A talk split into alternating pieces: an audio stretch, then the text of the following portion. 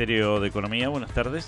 Sí, ¿qué tal? Eh, buenas tardes. Mire, quería hacer un, un reclamo, Sí. eh, no sé si es acá. Sí, dígame, dígame. Eh, tengo un problema con el alquiler. Eh, vio que hay contratos de alquiler, una ley vieja y ahora hubo una, una aceleración de la inflación. Eh, estoy Sí, cobrando bueno, en- poco. entiendo, entiendo. Eh, Sí. Eso es un Eh, tema macroeconómico. Espero que... ¿Macroeconómico? Sí, espere que lo derivo con el sector de reclamos macroeconómicos. Ah, bueno, pero. Pero antes, espere, espere, espere, porque antes tengo que llenar una ficha de reclamo. Solo unas preguntitas, ¿eh? Nada más. mm, sí, para registrar, está bien. ¿Su Sí, nombre? sí. Sí, Serapio. ¿Apellido? Eh, ¿Es necesario mi, mi- mi Sí, es apellido? necesario. Tengo que No, llenar el formulario. No, porque era González, eh, Serapio González, pero eh, al final hubo un conflicto en familia y, y- y mi, mi mamá... Pero dígame su apellido. Tengo que es terminar que tengo de- que usar el apellido de mi mamá. Bueno, dígame el apellido de su mamá. Bueno, eh, Joso, doble S. Serapio Joso. ¿Usted se llama Serapio Joso? Bueno, ese es mi nombre, ¿qué quiere que...? U- ¿Usted me está hablando en serio o es una cargada para Tinelli? No, no, le estoy hablando en serio. Mire, desde que tengo cinco años me están jodiendo con esto. Le pediría, por favor, si puede dejar... No, no se cree original con esto. ¿Podemos pasar al tema que nos ocupa? Sí, sí, sí, claro, disculpe. Bien. Eh, ¿Cuál- eh, próxima pregunta, entonces. sí, a ver si eh, ¿Edad? 51. Eh, ¿Nunca pensó en cambiarse el nombre? Otra vez.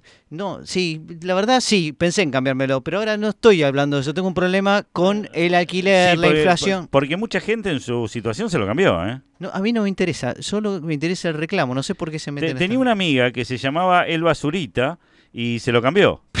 ¿Podemos seguir con la ficha? Tengo, tengo un problema gravísimo en casa con el tema del alquiler. Me- quiero arreglarlo. Se por cambió favor. el apellido a Lazo. Y ahora se llama El Balazo.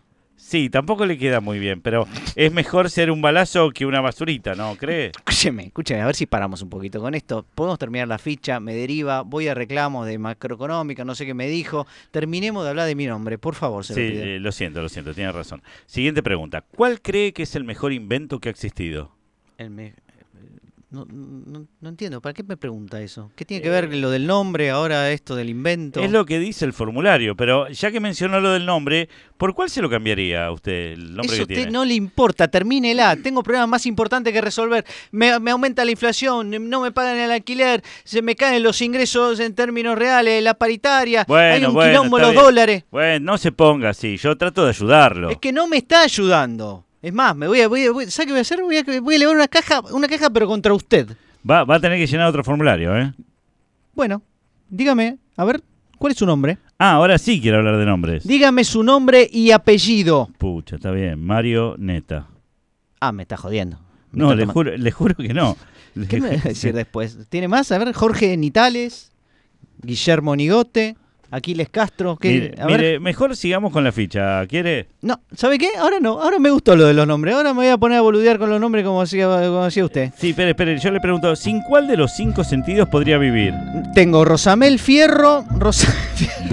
Zacarías Flores del Campo, Bueno, voy a poner que el sentido del humor podría vivir sin eso. Benito Camelo, tengo El Mercurio, Enzo, Enzo Brado, Ah, la pucha, yo no conocía tanto. El Zapito, Dolores Delano, El Bistec. Ya le paso con reclamos macroeconómicos. Dos tipos de cambio, rechazados con un 99,9% de confianza.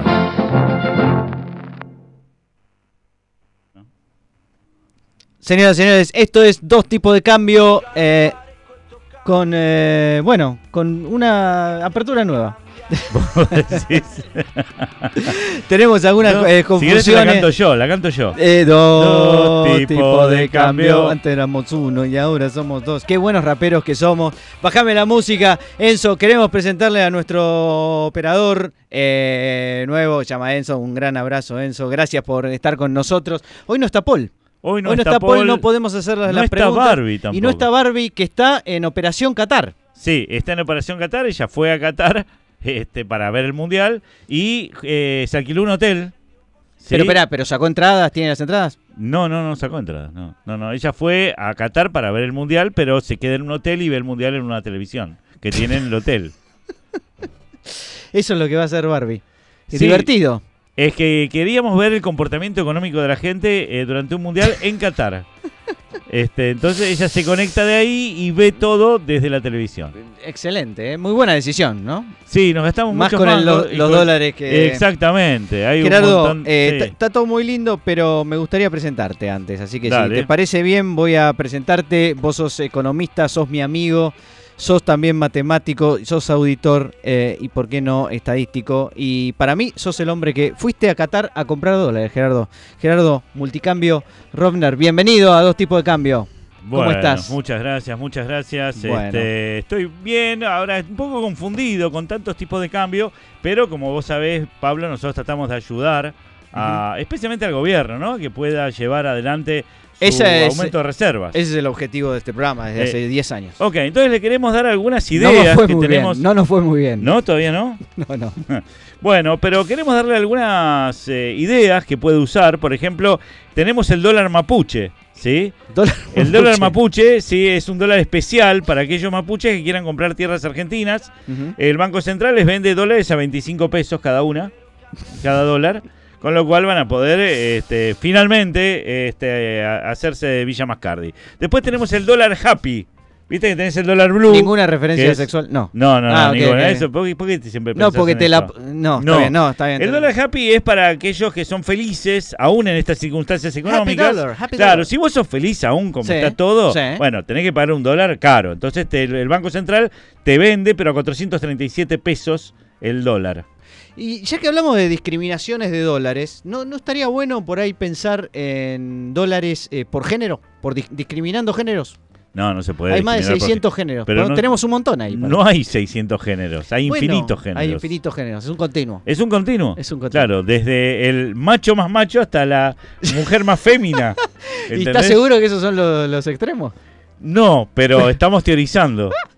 Este, a mí me a mí ¿Qué me- más? ¿Qué otros dólares se te ocurrieron? El dólar polenta, por ejemplo. Polen, Claro, si vos comés polenta durante el Sí, mes, sí. te venden el, el dólar a 105 pesos. 105 mangos. 105 Baratito. mangos. Y baratito. claro, claro, porque si vos Comés polenta capaz- con comés pajarito. po- no la vivís, de todas formas, ¿no? O sea, no la contás. Es como el- la película esta, ¿te acordás? Sí. Eh, Super Size Me. Super Size Me. El del tipo que va a comprar a McDonald's todo el tiempo. A No, comer a o sea, McDonald's. desayuna, almuerza, Y cena en y McDonald's. cena en McDonald's durante Sí. un mes entero. Sí, lo pararon a la semana porque se moría el tipo. Se moría el realmente. médico le dijo, pará, por ahí, pará con esto. porque te morís". Tremendo. Sí. Hay que reconocer que si vos comés lo mismo, no importa lo que sea, por más que sea lo más sano, durante un mes, Sí.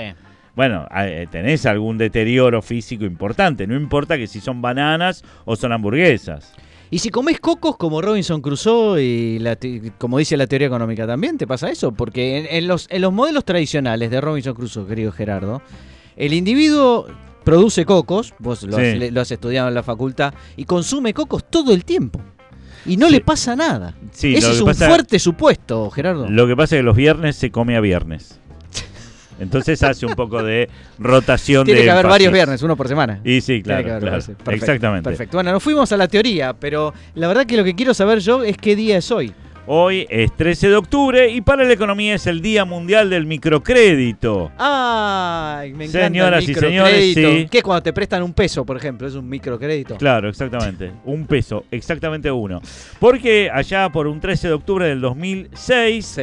a Mohammad Yunus y el Sí. Banco Grameen Sí, reciben Grameen. el Premio Nobel de la Paz por el desarrollo e implementación de los microcréditos. Pero también es el Día Nacional del Arbitraje, señores.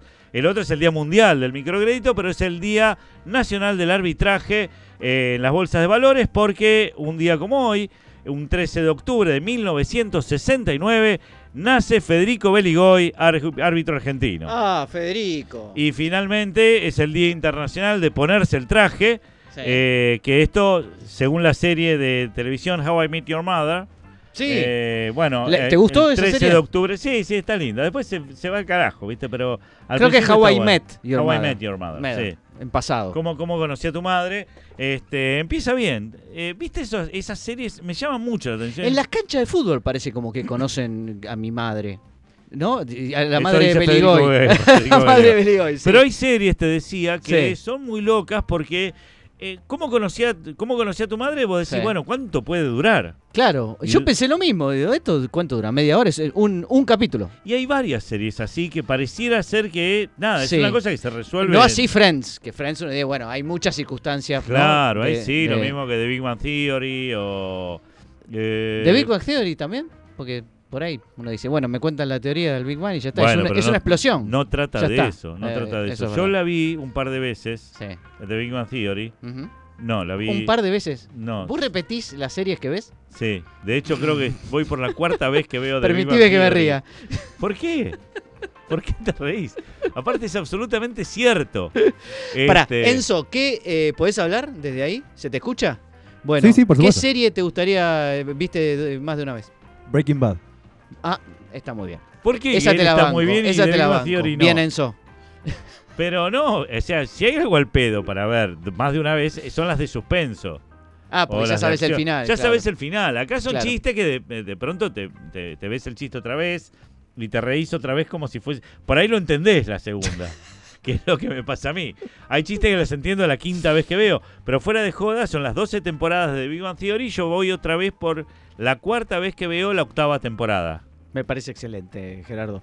Señores, señores, dos tipos de cambio va avanzando a ritmo lento pero seguro. Eh, este separador y seguimos con más programa. Me dejaste homosedático, ya ni parezco estocástico. Quiero cambiar mi cambiar.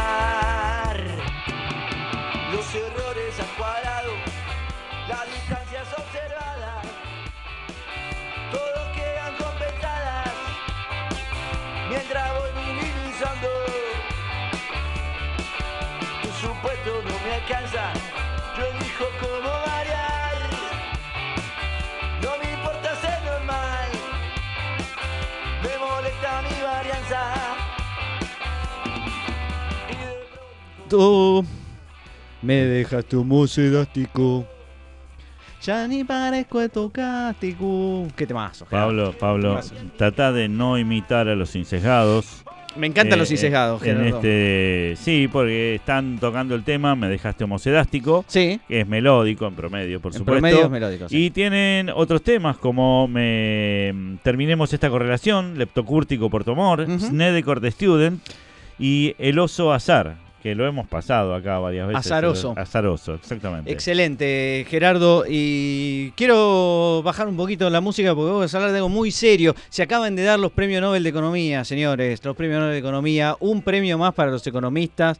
Un premio más para todos nosotros, que básicamente somos los responsables, si querés, de cómo está el planeta en este momento. ¿Recibimos Y, alguno de y nosotros recibimos premios. No, nosotros dos tipos de cambio. No, quiero decir, otro año más sin que dos tipos de cambio haya sido galardonado. Primero nos pasó con eh, los premios de... Ig Nobel? No, No. con los premios Ig Nobel, primero. Después nos pasó con los premios del espectáculo. Milton Friedman, Eh, no, los, los premios del espectáculo que... de- los Grammy, Martín Fierro. no, los de los Martín Fierro, que tampoco hemos sido ni, ni- ni nominados ni galardonados. Y ahora nos pasa con el Premio Nobel de Economía, que tampoco ni siquiera una mención, así, nada. Sí, pero lo que pasa es que este año tendríamos que habernos dado el Nobel porque aparte sacamos un libro. Y Sacamos un libro. ¿Cuántos economistas sacaron libros? un Un montón. montón, sí, es Sí. verdad. Pero bueno, Pero igual nos tendría que todos. haber dado a nosotros. ¿Por qué? Porque es un libro sobre la mentira. Y el premio Nobel es la más grande mentira de la economía, porque todos sabemos que el premio Nobel de Economía es trucho, señor. Así que Exactamente. ni No lo, siquiera es verdadero. no lo impuso eh, Nobel, Nobel no fue de, precisamente. no es de Alfred. No. No, es del Banco de Suecia. es ni de Alfred, ni de la tía Harriet, ni de, ni de Batman. ¿No? Es eh, simplemente algo que inventamos nosotros mismos los economistas para premiarnos a nosotros mismos. ¿Y a quién hemos premiado en esta oportunidad? Te quiero contar esta pequeña historia de este año, Gerardo. Por favor, por favor. Eh, son tres los galardonados, ninguna mujer. Raro, raro. Ah, muy raro. Sí, hablando muy de raro. discriminación. Sí, exacto. Y bueno, uno el primero que voy a mencionar es Ben Bernanke. Ben Bernanke se parece a los nombres que jodíamos al principio. Para, ¿ese no estaba en el Tesoro? No, fue presidente de Del- la Reserva de la Reserva Federal. Federal, eso te iba a decir. Exactamente, o sea, Claro. de el Banco Central. Cuando estalla toda la crisis subprime, ¿no estaba él? Exactamente, ese era presidente de la Reserva Federal, o sea, del Banco Central de Estados Unidos, el peche de Estados Unidos, podríamos decir. Sí. ¿no? Porque ese es el presidente del Banco Central de Argentina, pero estuvo allá y estuvo allá en el momento más álgido quizá de eh, la economía mundial, allá por 2007-2009. Después vino la pandemia, por supuesto, digamos, pero la diferencia entre la pandemia y la crisis de 2007-2009, que la crisis de 2007-2009 es una crisis que provenía del propio funcionamiento de la economía, mientras que la pandemia es una cosa que viene totalmente de, de afuera o exógena. Muy bien. ¿Qué, eh, curios- qué, qué es lo curioso de Bernán? Que uno diría, ah, bueno, le dan un premio a un banquero central, ¿no? A un presidente de la Fed. Esto quiere decir que el tipo hizo las cosas muy bien durante la crisis y efectivamente las hizo muy bien, pero aparentemente no le dan el premio Nobel solamente por eso, sino por su background, o sea, por sus antecedentes académicos. Ben Bernanke es un, ha sido un académico toda la vida, pero que llegó además a ser presidente de la Fed, justamente eh, incluyendo la época de la, de la crisis. ¿Y qué es lo que estudió en su vida académica Ben Bernanke? Bueno, estudió la Gran Depresión. ¿Y qué le tocó? Le tocó la gran recesión, que fue la de 2007-2009. Con lo cual, todos dijeron cuando vino la gran recesión, tenemos a la persona indicada en el lugar indicado. Justo el tipo que estudió la Gran Depresión, sabe más o menos qué pasó en esa época y por lo tanto tiene los mecanismos para ayudar a la economía a recobrarse tras la eh, explosión de la burbuja, ¿se acuerdan? Inmobiliaria de 2007 y la aplicación de, las soluciones a, a partir de eh, sus políticas en la, en la Fed. ¿Qué hizo Bernanke? Eh, bueno, la verdad que le fue bastante bien en el sentido. La reacción del Banco Central de Estados Unidos, de la Fed, fue mm, bastante coherente con, con la crisis. Básicamente lo que hizo fue algo que se, se llamó política monetaria no convencional. ¿Qué quiere decir? La política monetaria convencional es subo la tasa, bajo la tasa, subo la tasa, bajo la tasa, bajen las tasas, como dice, o suban las tasas, como dice el tema De de, Mil- Milton. de Milton y sus monetarios. Pero lo que hizo en este caso nuestro amigo Bernanke fue algo diferente. Por eso se llamó política monetaria no convencional. ¿Qué hizo Bernanke? Lo que hizo básicamente es llevar a cabo lo que se conoció tiempo después con el quantitative, quantitative easing. Quantitative easing, que significa una especie de alivio monetario, alivio cuantitativo, eh, básicamente asociado a la idea de que quería aliviar las, eh, los balances de eh, los fondos de inversión, de los bancos y de otros, eh, de otros actores financieros que habían quedado muy, muy pegados a eh, la crisis inmobiliaria. Pues, ¿qué tenían? Tenían unos papelitos que decían, usted va a cobrar este papelito si el señor de allá paga su hipoteca. Si no la paga, no lo va a cobrar. Y resulta que los precios de los, de los departamentos, de los de- inmobiliarios, se hicieron pomada y esos papelitos ya no, valían- no, no valían nada y nadie podía pagar Porque la por su gente- hipoteca. Estaba motivada a no pagar porque sus Incluso- pasivos eran mayor que sus activos. Claro, uno dice, bueno, vendo la casa, de la mierda, no pago nada. Y como no pagas la hipoteca, esos papelitos prácticamente no valían nada. ¿Qué hizo el Banco Central? O sea, la Fed y Bernanke le compró ¿sí? a un montón de instituciones financieras esos papeles y se los guardó hasta que recuperaran de alguna manera lentamente su, eh, su valor. Bueno, esto se llamó quantitative easing, tuvo distintas etapas, pero funcionó razonablemente bien, aunque por supuesto hubo una recesión, también hubo política fiscal coordinada con muchos países, pero bueno, la, la- acción de Bernanke fue bastante, bastante reconocida y bastante razonable, con lo cual, digamos, más, más o menos hay un acuerdo de que hizo las cosas bien. Bueno, merecido Nobel. Tenemos un segundo novelista, que es eh, un tal eh, Diamond, que tiene una característica muy interesante, que es que gana, este es, Es- su es segundo pre- brillante, es brillante. Diamond, además de ser brillante, es un tipo que acaba de ganar su segundo Nobel. En 2010 ganó el Nobel Diamond y en 2022 ganó el Nobel Diamond. La diferencia es que el Diamond de 2010 se llamaba Peter y el Diamond de ahora se llama Douglas. o sea Ah, que- se cambió y el no son nombre. y no son hermanos. Y no son hermanos. ¿Se puede ganar un, más de un Nobel? No, en economía no hay no, ningún no, en caso. cualquiera, en cualquiera de las disciplinas. Sí, sí, de hecho eh, la, mm, eh, hay, hay un caso de... eh, ay, que la mujer, mm, la física. La mujer de Diamond. No. Ah, mujer Madame física. Curie. Madame Curie ganó dos, no, dos premios Nobel, Ah, exactamente. Eh, uno de los pocos casos. Pero en economía no se dio nunca el caso y eh, estas son personas distintas que no están relacionadas entre sí. ¿Qué hizo Diamond para ganar el nombre, además de tener el nombre de otro que ya había ganado el Nobel antes? Bueno, escribió con otro, con el- la otra persona que, eh, La tercera. que es la tercera, The Other Guy. que era The Other Guy, que se llama Philip Dwigvig.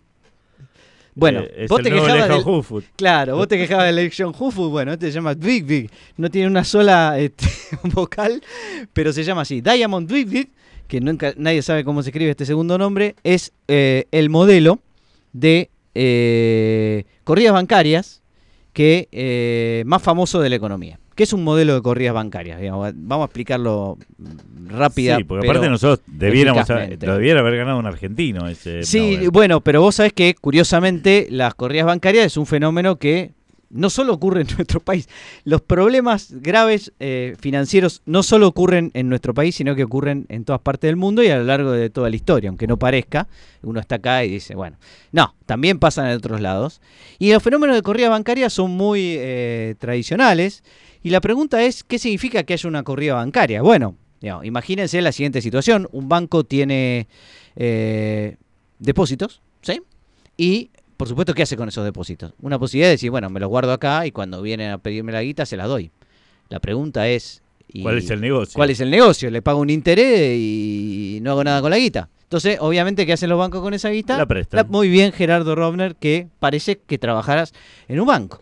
Y efectivamente, el negocio del banco es tomar plata prestada de los depositantes y prestarla después, por ejemplo, a empresas o otros, eh, otras familias, etcétera, o al Estado a veces. Bueno, el resultado de esto es una diferencia, obviamente, entre la tasa de interés que cobran en un lado y la que cobran en el otro, y que eso es la ganancia de los bancos. Hasta ahí todo bárbaro. Pero claro, hay un problema ahí. Los depositantes están pensando que su plata está ahí en el banco, pero no está. o por lo menos no está toda, con lo cual hay una partecita que se llama reserva fraccionaria, pero hay una parte que no está. Y entonces, claro, ahí hay un problema, que es que si todos los, eh, Depositantes. los depositantes eh, van al mismo tiempo a sacar su dinero, no van a poder, ¿no?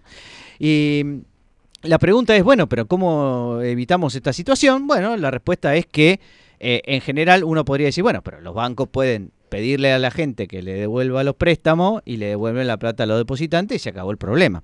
El- el- pero lo que mencionaban eh, Diamond y Dick en su, en su paper famoso, en su modelo, es que en realidad esto no se puede hacer porque los plazos a los cuales está disponible un lado los depósitos y el otro los préstamos son muy diferentes. Hay un descalce temporal. Exacto, hay un descalce temporal, están en hojotas. ¿sí? Lo que hay es, de un lado de los depositantes, los depositantes dicen, en cualquier momento quiero mi guita.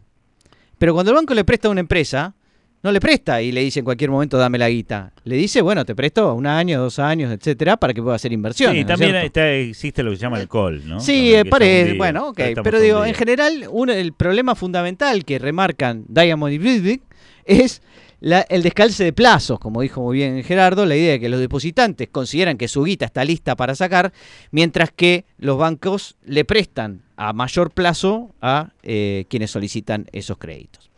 Claro, este descalce temporal implica que en algún momento los eh, depositantes pueden estar pensando que esa plata no la va a poder recuperar tan fácilmente el banco, porque prestó a un plazo mayor.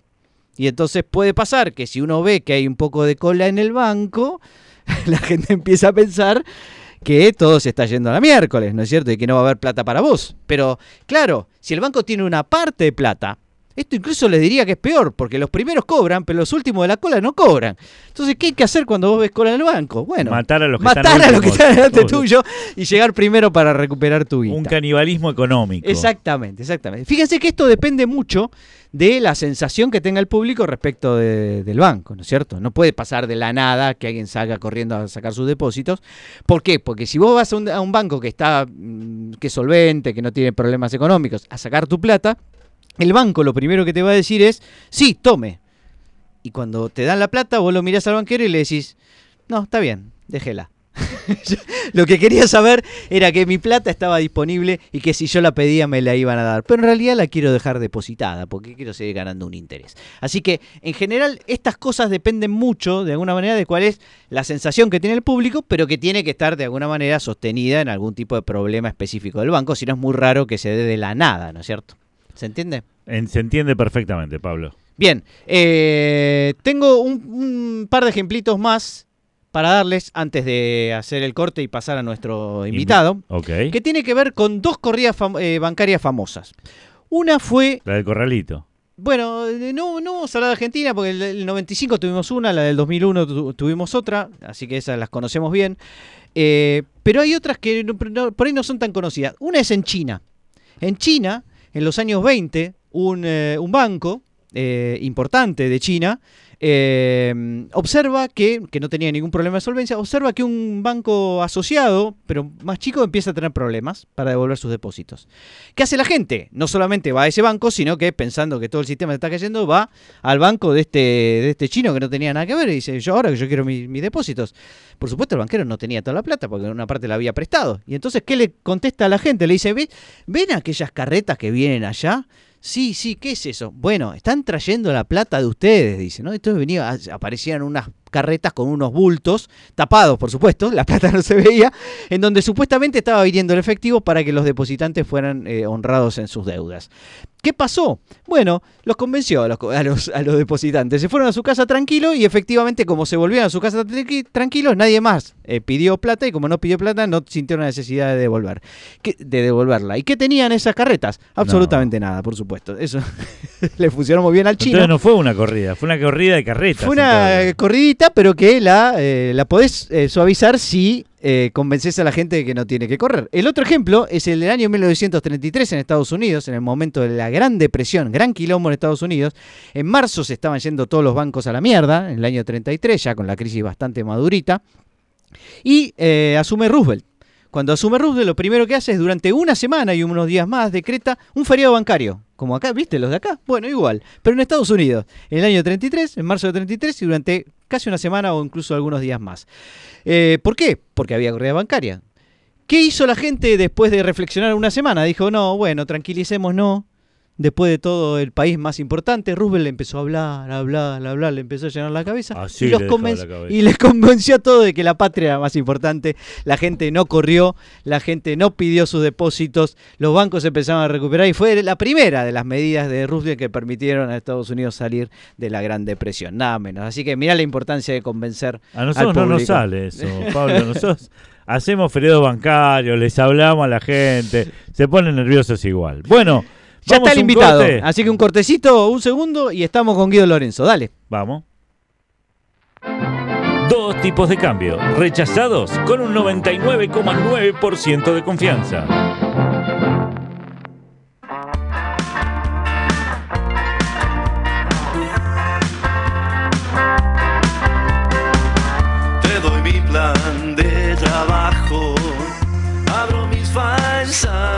¿Qué estamos escuchando, Gerardo? Auditame que me gusta, Ah, de los me encanta. auditores paranoicos. Me encanta, me encanta. Eh, tenemos a nuestro invitado. Si te parece, vamos allá, bajamos un poquito. ¿Nos estás escuchando, Guido Lorenzo, querido amigo? ¿Qué tal? ¿Cómo andan? ¿Todo bien? Bien, bien, excelente. Maravilloso. Qué bueno escucharte, porque no suele suceder en este programa que se escucha al invitado. Este, pero en este caso Estoy resfriado, estoy, estoy medio gangoso. te había no hay dicho, problema, bueno, pero eh, a veces eh, el, el problema es más técnico que, que físico.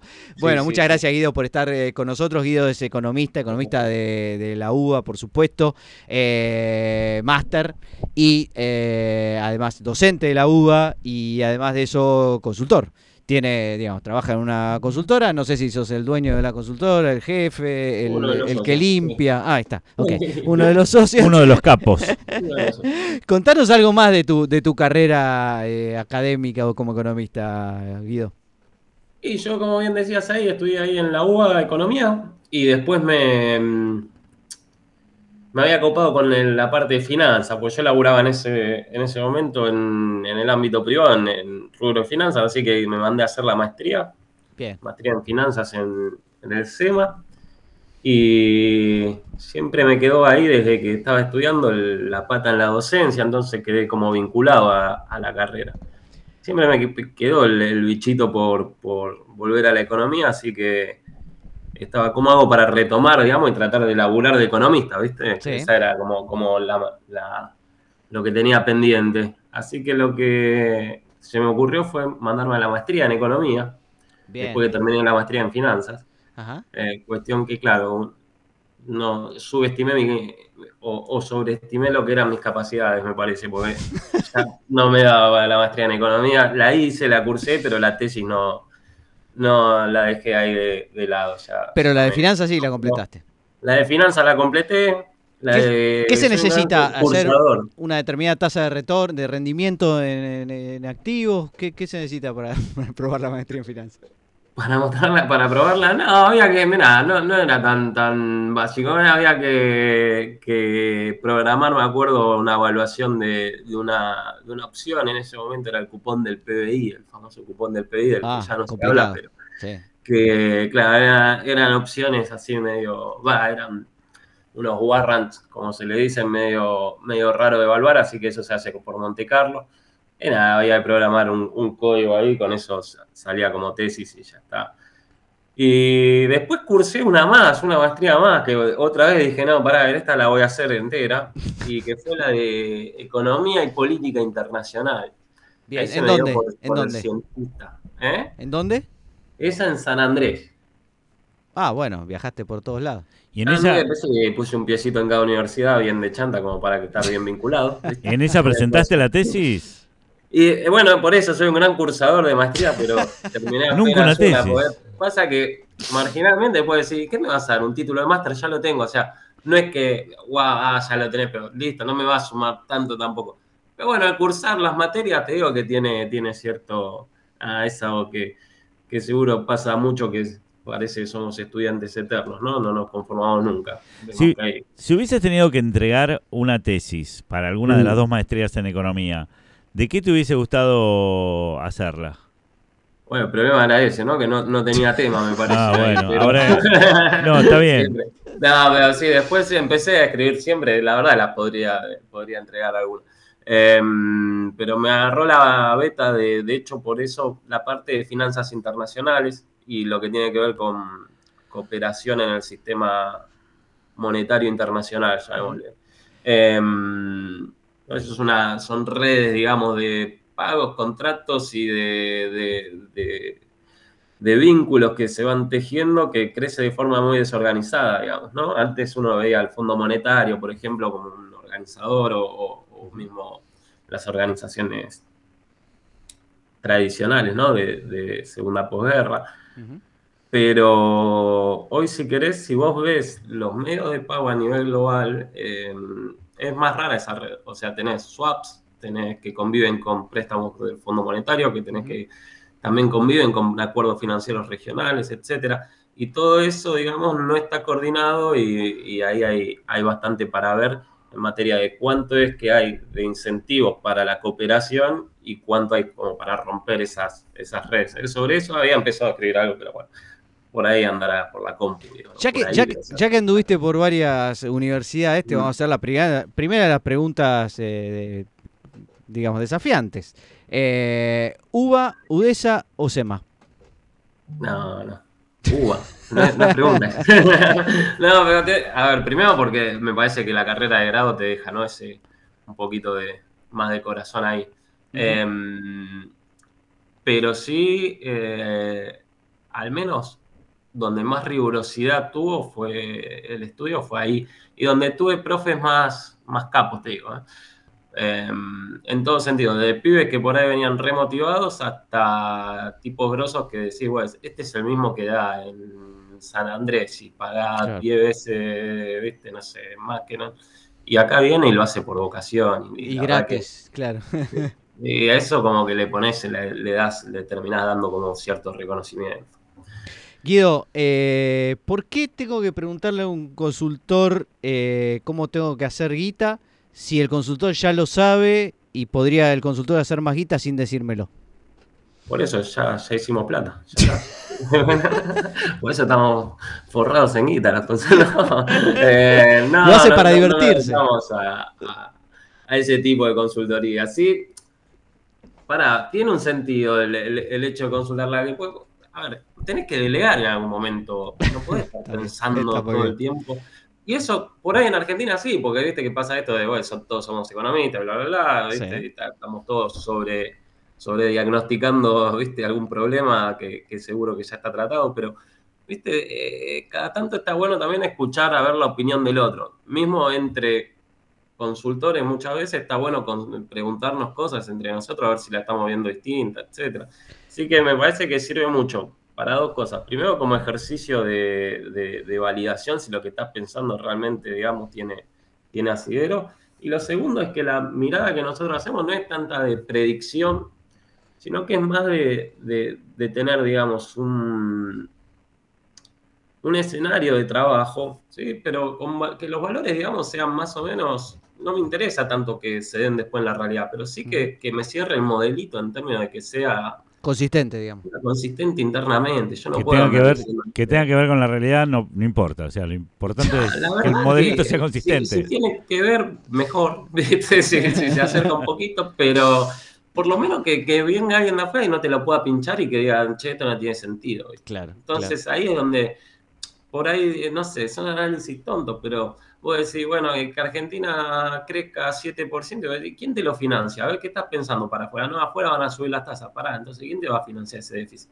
Entonces, y ahí empezás, bueno, pero si pensás afuera van a subir las tasas, entonces empezás a pensar que quizás acá te baja el precio de los commodities, entonces por ahí tenés término de intercambio más bajo. De todo eso, digamos, que tenga algún sentido de, de coherencia interna, es lo que más se valora, me parece, a la hora de, de pensar, digamos, en, en esa idea de escenarios futuros. Después, si se da la realidad, no es el trabajo nuestro el de ver si la inflación va a ser 99%, 101,2 o 103,8. Ujú. Eso sale después, bueno, sí, en- y algún número, digamos, tenés que poner, tener los modelitos, etcétera, y después un poquito abajo. Eso no termina. Pero los clientes, pero- los clientes te exigen algún pronóstico o te contratan Bueno. justamente para que les des un diagnóstico, más que nada. No, no, ese es el punto, porque el diagnóstico se lo contás una vez y se aburre nada más. Eh, cliente, que depende del tipo de cliente, pero el cliente más de empresa, digamos, lo que te busca es el numerito. Claro. Y es el numerito para poner en el presupuesto, para que se lo apruebe la casa matriz que está en otro país y que, viste, eh, mira, me lo pasó la consultora, ya está, viste. En- hacemos como el trabajo ese de, de, de actuar medio Prestar el nombre, va. Sí, medio prestar nombre. ¿Y alguna vez te Eh, contrataron empresas de otros países para que le estudies la economía de otro país que no sea Argentina? Sí, laburamos para, para Brasil, con mirada, digamos, más de Argentina. No, no para que le contemos de Argentina, sino cómo estábamos viendo la economía de ellos. Y para Ecuador, me acuerdo, otro trabajo. no Deben recuerdo. ser una boludez. Cuando ya analizaste la economía de Argentina, eh, la- la- te tenés que meter, ¿viste? Porque después empezás y decís, sí, está bien, acá lo tenés todo muy, muy claro, pero eh, claro, vas a otro, otra economía así y decís, bueno, pará, a ver la estructura de esto, ¿viste? Para estos tipos era muy importante el precio del petróleo, ¿viste? Bueno, está bien, entonces eh, era cambiar un poquito el chip. Pero la verdad que sí, a ver, en el tema nominalidad, etcétera, acá lo tenemos bastante, bastante más Guido. Yo, ya que te interesa lo académico y te interesa también tu laburo, se nota que digamos, le tenés mucho, mucho afecto a lo que haces. Te voy a pedir por eh, ídolos de la economía, la teoría económica, si querés, eh, y por eh, ídolos en la consultoría o ídolas. Eh, vamos por la teoría que es más fácil. Em, en línea con, con donde participaste ahí vos, Pablo, el sueco Axel Björnfufu, Muy bien. parece que era el, el referente número uno, junto con Daniel, ¿no? Daniel Heyman también era. siempre- qué dupla. Siempre está ahí presente. Pero después tengo una relación medio amor-odio con, con Lucas, con. Robert Lucas. Que es como que el tipo que te das cuenta que la vio, viste, cambió, fue el más importante, si querés, uno de los dos o tres más importantes de- de- del siglo pasado. Pero me parece que llevó la macro para un lado que no me gusta, viste, mismo. Ajá. Pero por otro lado, también te viste, decís, este es una mente brillante. Pero sí, se ocupó de temas importantes, digamos, ¿no? Y, y Eh, en momentos, viste, medio críticos, con Sí, lo cual era, viste, medio. Y después, no, después tenés, después me gusta ir picando un poquito de, de cada cosa. Roger Backhouse es un, un economista que leo bastante. Eh, tengo, tengo varios ahí. Estuve muy ¿Y metido con lo que era ¿Quién, te gusta de los, de los consultores, che? O de los que existían. Bueno, ¿a, no hay. o a quién consultás vos cuando querés contrastar tu mirada? Cuando quiero. No, a ver, te- se- viste, va medio por, como por capas de generación. O sea, de, de, de degeneración. De, de generaciones. O sea, tenés la línea, si querés, más eh, Broda y toda esa banda. Y después ponerle algo más Melco. Y después ya, viste, tenés más pibes, digamos, hay pibes, entre comillas, pero más más sub modernos. 40 quizás. Sí. Eh, en todos hay, hay, hay buenos referentes, ¿no? Eh, eh, las consultoras que se mantienen a lo largo del tiempo, me parece que por algo no solo la guita, digamos, ¿no? Pero sino que hacen algún laburo interesante ahí. Eh, Fiel me parece que hace buen laburo. eh, el estudio de, de me parece también. eh, y después entre los más pibes, la verdad que les tengo bastante, o sea, les tengo mucho respeto a los, a los que son compañeros y, ahí hay, hay varios. Está la gente de Colatina, los chicos de, de Cogo. eh, nada, son, son Son buena gente y son referentes. Perfecto. Mayor eh, metida de gamba. Mayor metida de gamba, quizás decir esas dos consultoras sin nombrarla. no, no, metida de gamba en el laburo, a ver. em, ¿Algún pronóstico que le pide? Sí, estaba pensando eso. Cuando. Y estoy pensando que ahí tenés. eh, Cuando pensábamos que. Que dijimos el dólar, no, acá calma en, en 20 mangos cuando se disparó en 2018. Sí. Y después al toque se fue a 40. Y bueno. Ah, esa la gran. Carrió, hicieron. Y le- y nos subimos a la de Carrió. Claro. Pero porque teníamos un modelito y decíamos, no, el estrés testing este se pasa, que bla, bla, bla, mirá, compará con esto. no sé qué. Y había que jugarse. Uno decíamos, no da, otro decía, anda. Puede pasar. Puede pasar. Eh, te hago una pregunta. Ya ahora te llevo al plano docente. Vos sos docente de Mm. macro y dinero, ¿verdad? Sí, de varias cosas, ahí de, de, de todo un poco. La pregunta es la siguiente. ¿Notas alguna diferencia en los pibes pre y post pandemia? Sí, pero mucho más quisquilloso. O sea, como agarraron algunas cosas de comodidad de la pandemia que quedaron ahí como medio permanentes. Eh, y ojo, por ahí los docentes también, estoy pensando que también hay que ser medio autocrítico con eso. Pero viste esta idea de eh, la clase grabada o la actividad me la podés pasar en papel o qué sé yo, cuando antes la clase era en el pizarrón y si está bien, no veías, bueno, ponete, acercate y sentate más cerca en el piso, viste, qué sé yo. Y ahora, eh, no sé, eh, no me pasaste los slides, viste, bueno, qué sé yo. Están los slides, no te preocupes, pero tomate un poquito la molestia de, de- de mojarte, venir y ensuciarte un poquito, ¿viste? Eh, Sos de... A, a vos también te exigen, porque a mí me están exigiendo, yo soy docente de estadística y me dicen, Mm. bueno, de las tres veces por semana, una tiene que ser remota. sí, Este. Y yo creo que tendríamos que ir a todo presencial ya, porque Sí. eh, la verdad no se aprende igual, por- porque aparte te sentís muy solo cuando das la clase remota porque nadie te prende una puta cámara, ¿viste? Exacto. ¿A vos te pasa lo No, mismo? es el- el- sí, el problema ese quedó y, y- y ya a mí me dan ganas de apagar la cámara, te digo, ¿viste? No, eh, porque es, es medio efecto contagio. Pero lo único que te valoro si querés para dar remoto es cuando tenés que presentar mucho gráfico. Yo por ahí alguna clase con, con mucho datito doy y eso, eso me sirve más para exponer porque vieron que los proyectores de la facu sin tirar.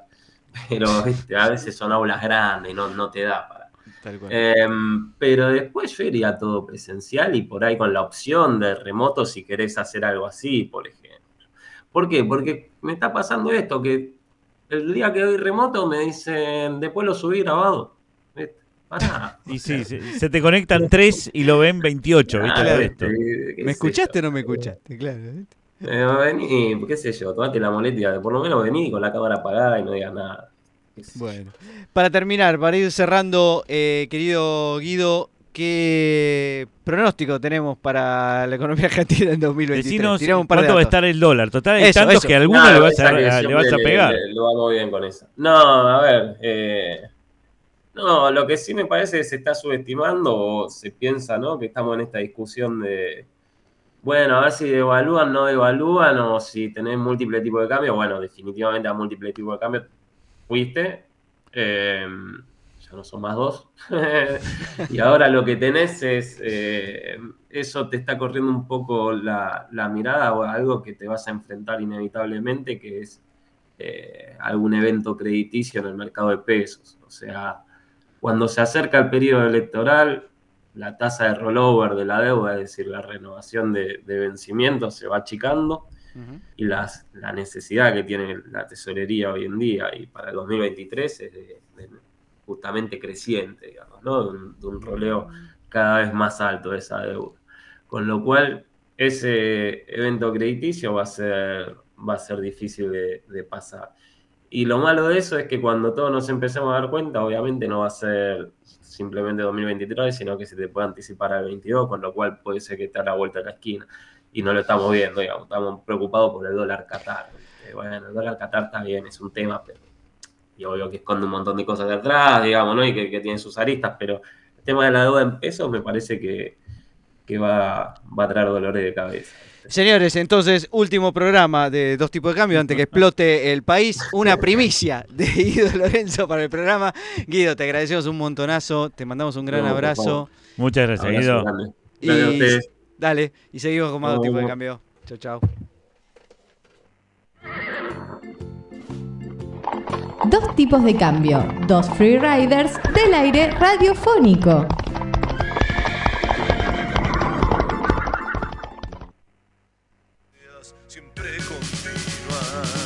Amor a la derivada. Tu Qué bien. función me vuelve loco. Qué bien derivás esta canción, querido Gerardo. Estamos escuchando a Matriz Traspuesta, rock afónico. Me encanta. Con amor a la derivada. Gerardo, querido, eh, me gustaría que me regalaras plata.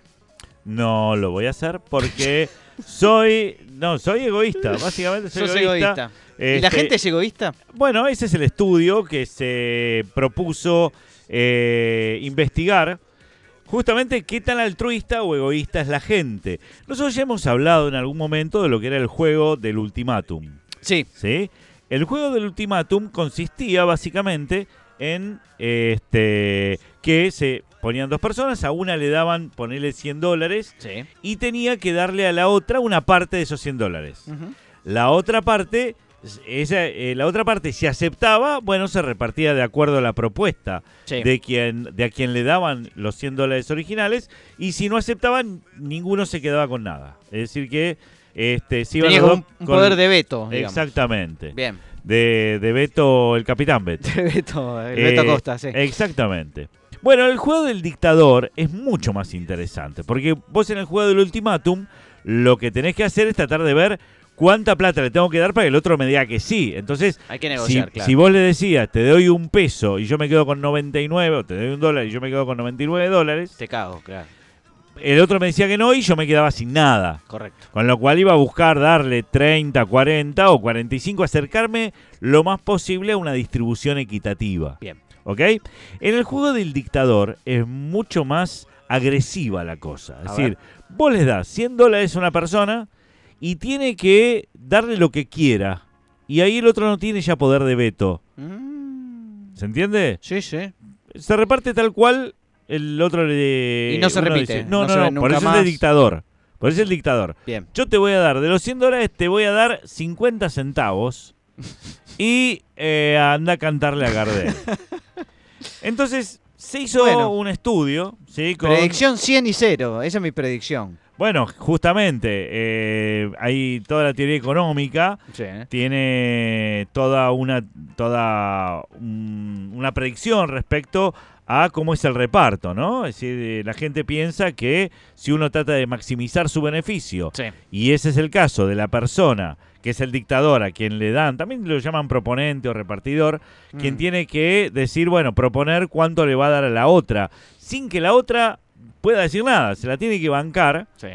este, y van a decir, bueno, de acuerdo a la teoría económica, no te doy nada, Sí, y punto, me, yo llevo los 100 do- me llevo los 100 dólares Así y este, no hay ningún problema. Y que Pero te bueno, finito, sí. Exacto, pero la idea era investigar si la gente, como decía, era altruista o egoísta. Ajá. Entonces se hizo toda una investigación con ciento, eh, 160 participantes. 160. Casi igual, 81 hombres y 79 mujeres. Sí. Eh, 50 y 50, ponele. co- entre gente de entre 18 y 40 años, aunque en realidad la mayoría, el 75%, estaba entre 18 y 24 años. Bueno, jovenzuelos. Hicieron distintos experimentos, porque la cuestión no es hacerlo así nomás, sino que la idea era hacerlo de cuatro formas posibles. A ver. ¿sí? Una, una de las formas era lo que se llama con individuos que no forman parte del mismo grupo. ¿sí? que se llama el exogrupo. Exogrupo. Exogrupo. Me, me encantó Me para una banda, para una banda de rock, se llama el Exogrupo. Y, o sea, eh, vos tenías que decidir si le, cuánto le dabas a alguien que no era de tu mismo grupo. Ah, ¿Ok? Ah. Ningún conocido. Un desconocido, ningún claro. desconocido absolutamente. Y por otra parte tenías el, el otro que son los que son de tu mismo grupo, el endogrupo. bien. ¿Ok? Esa era una variante. La otra variante es si la otra persona sabía cuánto dinero tenías o no sabía cuánto dinero tenías. Es decir, eh, lo que se llama una oferta pública o privada, una condición Claro. privada o pública. Claro. Entonces, una cosa, Pues por ahí te da 10 dólares, pero él se llevaba mil. si yo soy el repartidor y Sí. sé que la otra persona sabe cuánto me dieron para repartir, Capaz le das más, ¿no? claro, porque la verdad, si te dan 10 mil dólares, Claro. la verdad no te vas a quedar con los 10 mil dólares para decir, bueno, por ahí te doy 50 dólares y ya me siento un tipo altruista, ¿no? Puede ser. Entonces, estas eran las cuatro variantes. Bien. Exógeno o endógeno eran las dos posibilidades y condición pública o condición privada. ¿Sí? Que el otro no sabía nada. Interesante vuelta de todo. Bueno, ¿qué se encontró? ¿Sí? Se encontró que en realidad no hay ninguna diferencia. O sea, el tipo que tenía que repartir Sí. quiero decir que le chupaba un huevo si el otro sabía cuánta guita le daban al principio para repartir o no. O sea, si es pública o privada, no, no afectaba en No afectaba. Lo que sí cambiaba es si es exogrupo o endogrupo. Exoendo. Por ejemplo, eh, en el exogrupo, en promedio más o Sí. menos, vos dabas un 15%. O sea que en realidad era más tirando a egoísta. Con lo Sí. cual la teoría económica tradicional Está bastante bien. ahí. Está bastante bien. Un 15% le dabas, es decir, de cada 100 dólares vos le dabas 15 al otro Bien. y punto. Sin ningún tipo de condicionamiento, porque el otro no tenía que decir Sí. que sí o que no, no tenía que aceptar. Yo te doy Te lo doy que me 15. parece. Bien. Mientras que cuando era alguien de tu mismo grupo, en general ten- tendrías darle el doble, 30 dólares por cada 100. Ujú. ¿Ok? Así que ahí había una diferencia realmente importante. Eh, y la verdad que uno podría decir que no importa si el otro sabe cuánto tenés o no tenés, vos sos igualmente egoísta o igualmente altruista, dependiendo si este, la otra persona es de tu mismo grupo eh, o, o no lo es. Este, pero hay otros estudios, también uno en 2009 reveló que las predicciones de los participantes sobre el reparto del dictador Ah, eso es interesante. ¿Cuánto cree la gente que va, que va, se va a Eh, repartir? Exactamente. Las predicciones, la gente decía, no, el tipo va a ser bueno. Estaban más Ah, cercanas a lo está igualitario. Bueno, la gente piensa que uno es más altruista de lo que en realidad es. Exactamente, se tiende a subestimar el y, re- egoísmo. y respecto de sí mismo, no sabes, ¿no? O sea, la pregunta es, yo creo que en esa circunstancia voy a ser altruista y cuando llegue el momento y tengo la guita en la mano, digo, "Mm, no Sí. sé si le voy a dar. tanto". Exactamente, hay un estudio que hizo ¿Sí? eso y Ajá. la gente fue tan egoísta como siempre, no importa lo que había predicho respecto a sí mismo. Es decir, uno es muy altruista con la guita, Con la guita de, de, otro. demás. Primero con la guita de los demás, porque esta es toda guita de los demás. sí, no es pero esta es guita virtual encima. Ah, Encima aparte. virtual. Con guita virtual somos todos no, pero altruistas. con guita somos. virtual, porque la guita cuando te dan, te dicen, toma, acá tenés los 10 billetes de 100, pes- de 100 dólares, te doy con 1000, decís, "Mm, ahora ya no, me- no, no creo en la equitatividad, la verdad. Y, si, y te digo más, y si te dicen agarrar los mil dólares que son tuyos, Si el, el dictador no te los regalan, sino que en vez de darte los mil dólares, directamente te dicen, bueno, tenés mil dólares tuyos, ¿cuánto le darías a...? cero, cero, nada, negativa, porque son eh, lo afano, saco un chumbo y lo afano. Porque ahí no hay nada que, que ahí lo que tengo que minimizar es mi pérdida, porque la guita ya es mía. Exacto, o sea que todos somos altruistas con la guita ajena, en una palabra. Sí, me hace acordar a cierto agente económico, Así cualquiera, señor. así cualquiera. Así cualquiera. Señores, dos tipos de cambio se va despidiendo. Va a quedar una pequeña sección más, así que un separador y nos vamos despidiendo.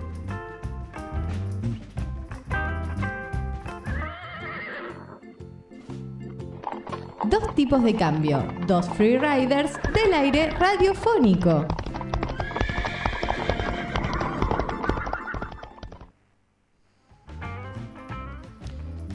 Dos tipos de cambio, va cerrando ya el programa. Queremos agradecerle a Santino que vino acá en representación de eh, la enviada a Qatar, que es Bárbara Williams, que le deseamos que vuelva pronto porque acá también hay televisores, algo que por ahí ella no lo sabía. Gracias Enzo por eh, ayudarnos en la operación táctica técnica. Y Gerardo Robner, vos ayudanos con la noticia insólita. Bueno, esta noticia insólita este, es viene de Mendoza. Es- es- Mendoza, sí, La esto- tierra del vino. Exactamente, pero esto no tiene que ver con el vino, sino Oh. que tiene que ver con el metegol, porque una diputada nacional Sí. eh, presentó un proyecto para que el metegol sea considerado un deporte provincial. ¿no? En esto están, ¿no? No es- ¿Y o sea, por qué está- no vamos por el se está nacional incendiando, directamente? sí, Claro. claro. Se está incendiando. Aparte, eh, a mí realmente te Sí. digo una cosa, más allá de que uno dice, che, flaco, esto haces con lo que yo te pago, porque de- o le pagan los mendocinos. Yo pago mis impuestos, señor. ¿Qué importa que sea un deporte provincial? O sea, ¿qué, ¿cuál es la necesidad de, de esto? Bueno, es el metegol, ¿no? ¿Qué Deporte no, no, pero aparte argentino. hay reglas porque prohíbe, prohíbe el molinete. Ah, ah, ah, ah, ahí, ahí la banco. Ahí, ahí está. Ahí Pero tengo que decir, porque nosotros realmente eh, nos indigna mucho la discriminación, eh, esto discrimina a toda la gente que es manca. Así que, o a la gente que Eh, la gente que no, no puede, claro, que no puede mover o que tiene o que, artritis. o que no o le falta el brazo. Exactamente. Que no puede jugar no se Exactamente. Así que estamos muy indignados por esto. Más que noticia insólita, es noticia indignada. Pero bueno, señores, eh, esta es la noticia insólita de dos tipos de cambio. Señores, eh, nos vamos a ir eh, despidiendo. Ya son las 9 de la noche. Le agradecemos a Guido Lorenzo su participación. Bárbara, te extrañamos, así que vení pronto. Gerardo, lo único que te quiero decir es que te quiero mucho y a la vez que no te daría ni un dólar de los que me dieran para repartir. Sos un dictador. Señoras, señores, dos tipos de cambio se eh, despide entonces hasta el jueves que viene, donde le vamos a decir, al igual que lo que dije antes, que somos... Dos tipos de cambio.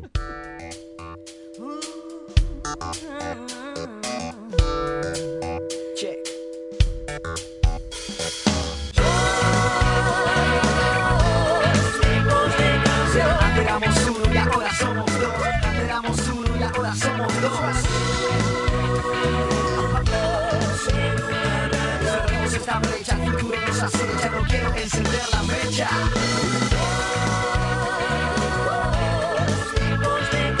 Antes éramos uno y ahora somos dos. Antes éramos uno y ahora somos dos. Cerremos esta brecha, futuro nos acecha. No quiero encender la mecha. Amar sin reservas no es amor de verdad.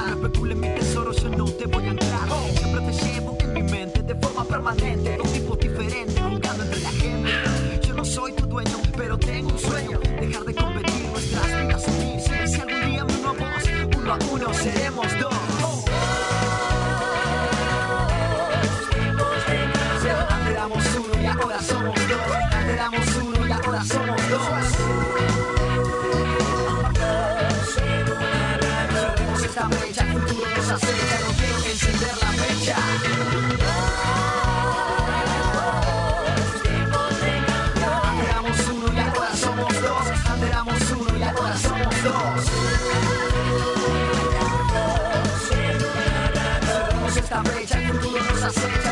encender la mecha.